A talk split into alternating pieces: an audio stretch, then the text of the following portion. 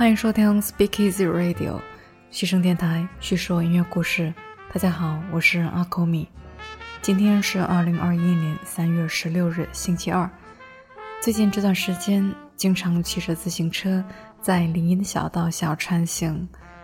不管是那满树的新绿，还是和煦的阳光，还是宜人的微风，都让人感觉到是在大大的呼吸着春天的感觉。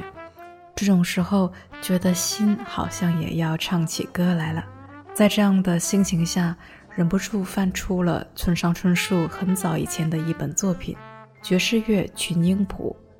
今天的节目选曲呢，就从书中来给大家选一些有着春风沉醉之感的爵士乐，而配套的推荐语就以第一人称来给大家念一些村上的书中的文字。作家村上春树同爵士乐可谓是一起度过了人生的大部分时间。他关于爵士乐的描绘只字不提音乐术语，却道出了爵士乐难以言喻又恰如其分的微妙摇摆。开场的第一曲就从长号手杰克·蒂加登开始。杰克·蒂加登同短号手跑比·哈克特一起录制的几张唱片，也张张可圈可点，我一向听得相当入神。绝对算不上是所谓划时代的大作，但哈克特的旋律高雅脱俗，充满了一气呵成的摇摆感，而蒂加登的演奏堪称声如其人，二者水乳交融，产生了一种任何东西都无可替代的独特的美妙韵致。我不由得衷心赞叹，这才是音乐的妙味。如今，这种爵士乐大概已经没有热心的倾听者了，几乎不再成为世人的话题。提到杰克·蒂加登和跑比·哈克特，我个人首先想起的是在国会唱片公司的海滨音乐会中那首优美的叙事曲《计划必须改变》。一九五五年录这张唱片的时候，指挥基本是哈克特，但在这首乐曲中，蒂加登一开始就大放异彩，理所当然的让我们听到了他不负众望的行云流水般的独奏。哈克特首先吹序曲，接着蒂加登作为二传手吹一段，吹得忧思绵绵，一唱三叹。再往下，哈克特毫不相让地用短号吹得娓娓动听，然后另一位长号高手埃博林卡恩狂飙突起，响彻行云。每个人都保持原曲旋律，直抒胸臆，同时又取尽即兴变化之妙，感觉上仿佛在说酸甜苦辣无所不晓，全然没有浮躁或贪婪之处。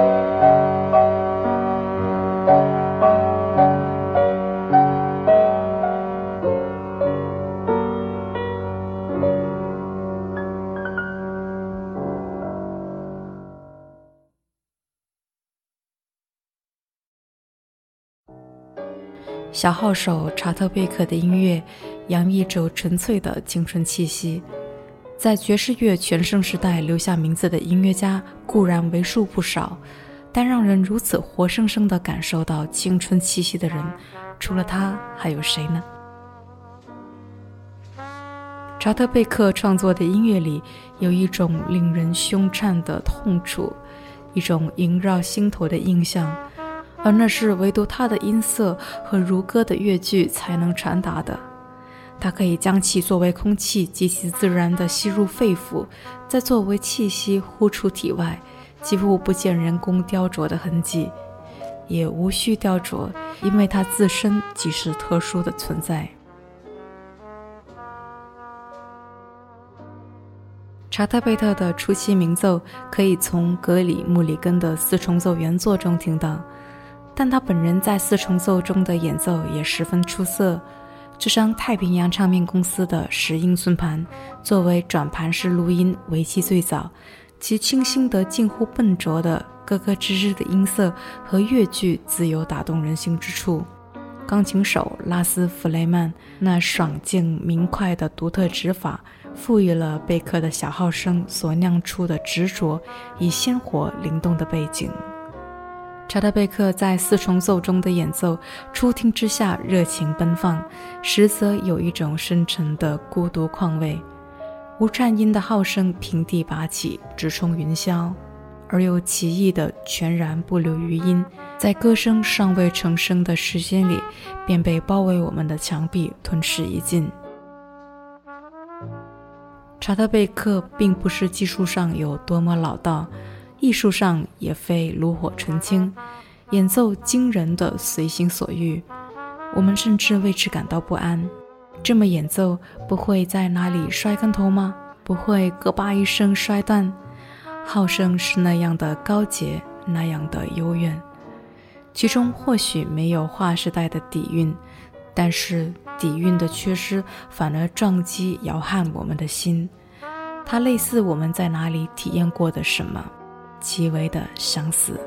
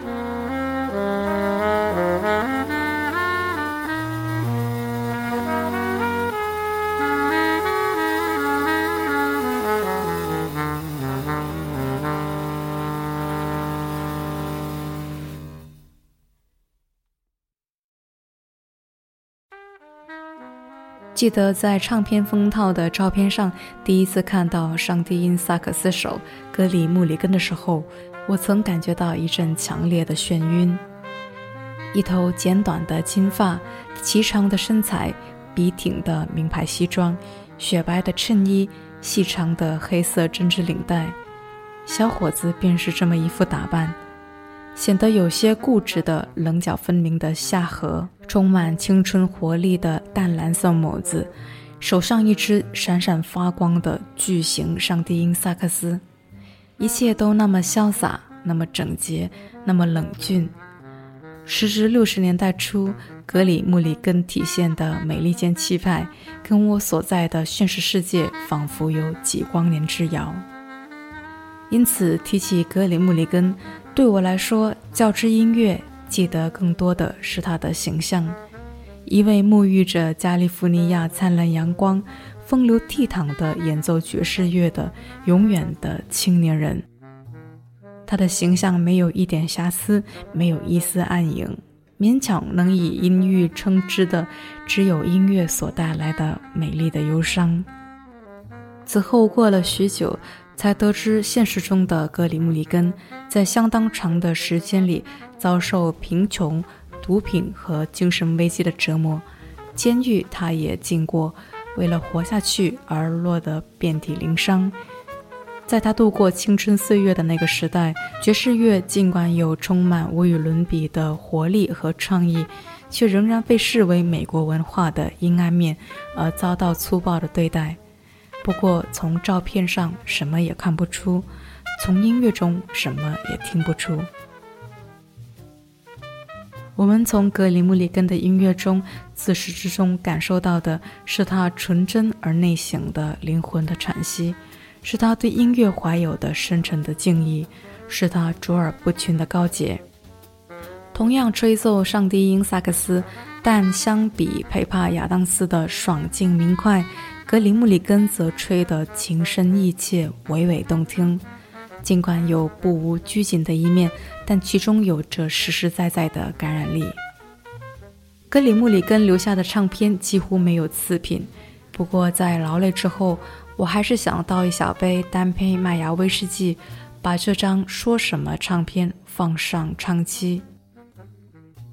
阿特·法莫尔婉转的小号和格里穆里根夜色一般温柔的上低音萨克斯，将我们带往犹如灵魂凹处那样的场所，带往唯有受伤的灵魂才知晓位置的隐秘地方。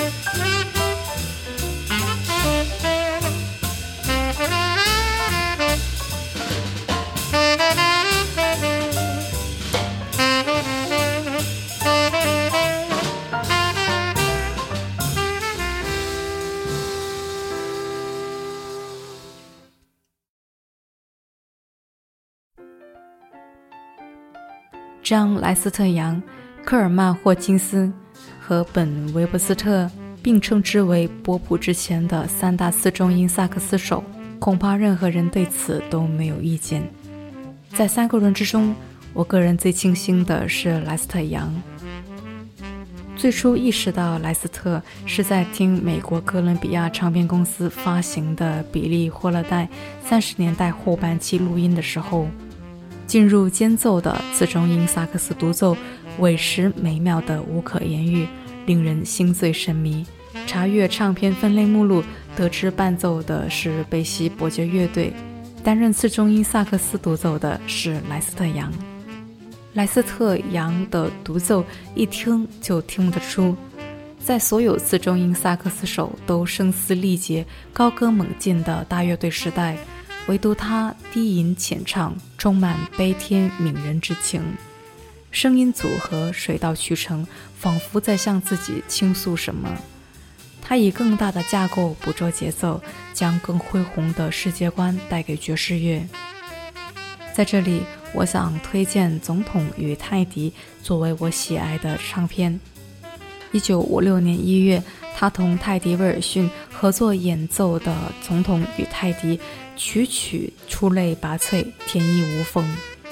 特别是在叙事曲《路易斯》中，莱斯特的音色所传达的温暖，听过一次便无法忘怀，感觉上就好像音乐自然而然地通过他的身体。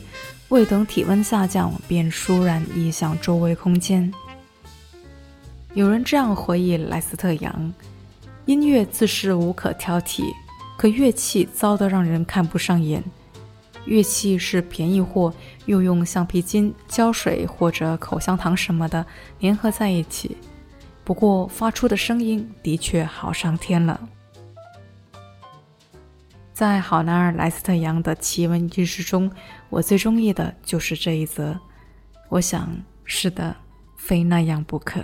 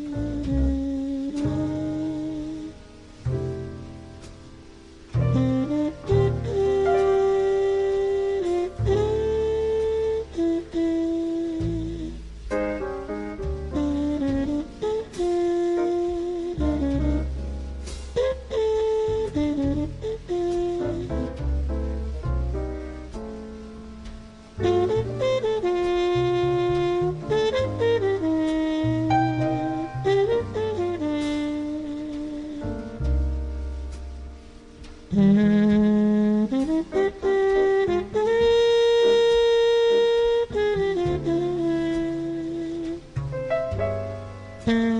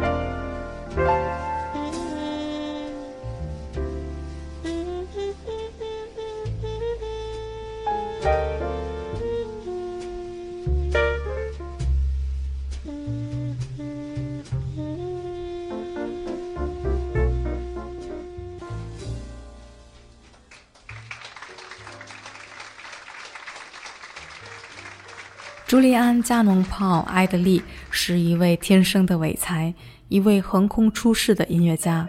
他有自由奔放的想象力，令人愉悦的技巧，温馨美妙的独特音调。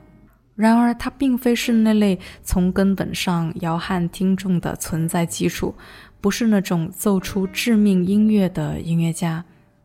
或许对此该说遗憾。或许吧。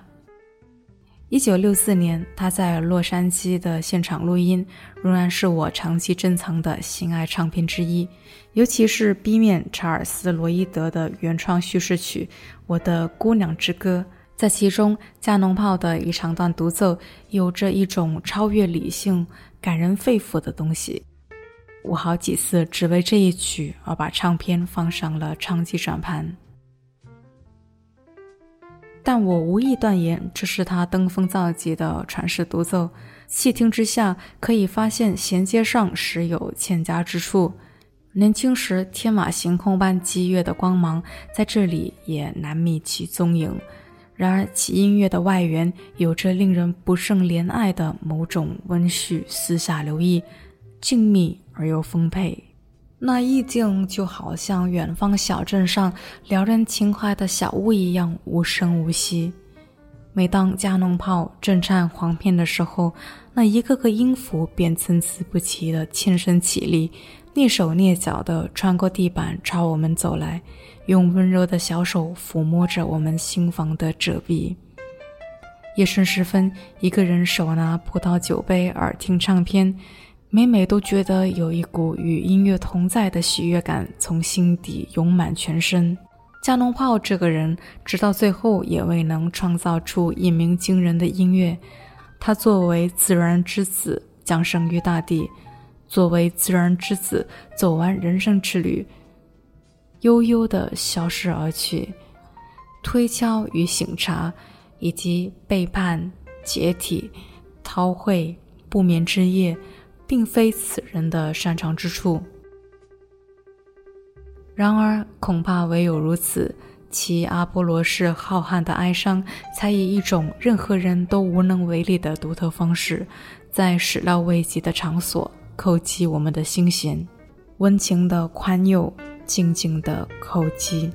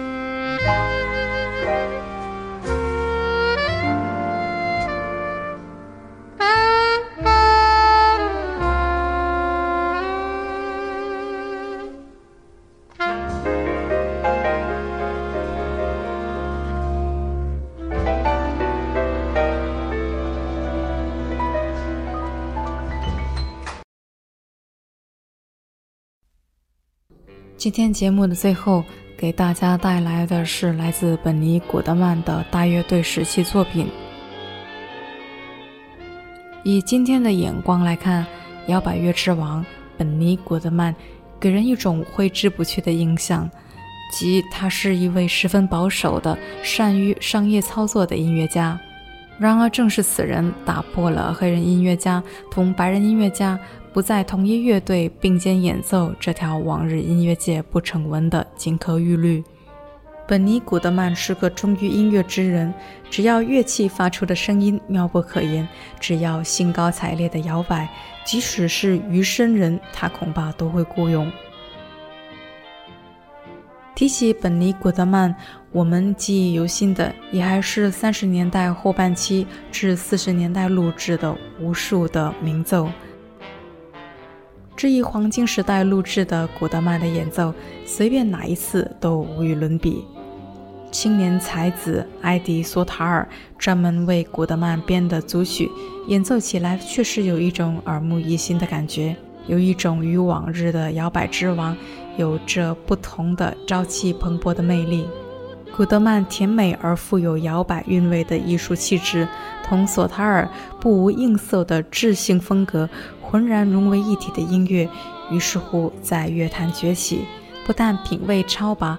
而且极具娱乐性。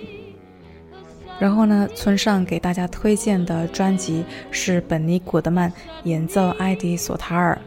那节目最后要和大家听的曲目，给大家选了同一张专辑中的另外一首，《像春天般温柔》。